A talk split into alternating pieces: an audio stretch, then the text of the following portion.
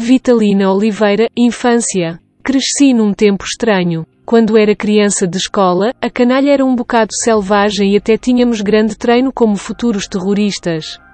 Ora vejamos. Na minha infância, ser dono e senhor de um pequeno canivete ou navalha era sinal de estatuto e inveja, nos intervalos da escola, enquanto eu comia adentada uma fatia de sêmia com planta, olhava com inveja para as mãos dos miúdos que comiam pedacinhos de broa com tocinho branquinho, não pelo petisco, mas pela navalha, aquele corte fininho, o colocar do tocinho em cima da broa com a ajuda da navalha, o mesmo canivete rombo era uma admiração, uma inveja. O mesmo canivete ou navalha era usado por quem o tinha para fazer os brinquedos barquinhos de casca de pinheiro, vira-ventos, afiar e polir as forquilhas com que se faziam as fisgas. A navalha era pois um bem precioso. Claro que na falta da navalha sempre havia as facas na gaveta da cozinha que não hesitávamos em usar, mesmo contra a vontade da mãe, não pelo perigo, mas mais pelos danos causados na faca. Quando era criança o Robin dos Bosques era um herói, mas acima de tudo, aquilo a que todos aspirávamos mesmo era ter um arco e uma flecha. O quanto fritámos miolos à procura do engenho e arte que nos permitisse elaborar um bom arco para flechas a coisa era fácil.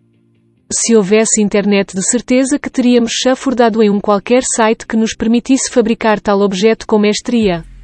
Mesmo assim ainda conseguimos laçar uns paus afiados a uns centímetros de distância. A fisga era um bem de que qualquer criança se orgulhava, eu incluída e claro que tinha grande utilidade para quem tinha pontaria, não foi nunca o meu caso. Depois havia outras armas ao alcance de um qualquer pontapé, e a criançada de vez em quando organizava verdadeiras intifadas a quem considerasse inimigo por algumas horas, pois os motivos das guerras eram rapidamente esquecidos e tão depressa os inimigos se invertiam como se assinava a paz. Também praticávamos assaltos aos pomares vizinhos se a fruta começava a luzir e os donos não estavam a fim de partilhar. E muitos mais delitos praticávamos, com alguns corretivos por parte dos adultos que nem precisavam ser da família, qualquer vizinho se sentia com autoridade para corrigir e educar, diziam, mas também para limpar nos joelhos esmurrados, oferecer um prato de sopa, ou vigiar uma criança mais pequena. A minha geração até foi pacifista. Sejamos, pois, também tolerantes, compreensivos. Saibamos acolher, não criminalizar. Saibamos escutar, abraçar. Vitalina Oliveira, Infância.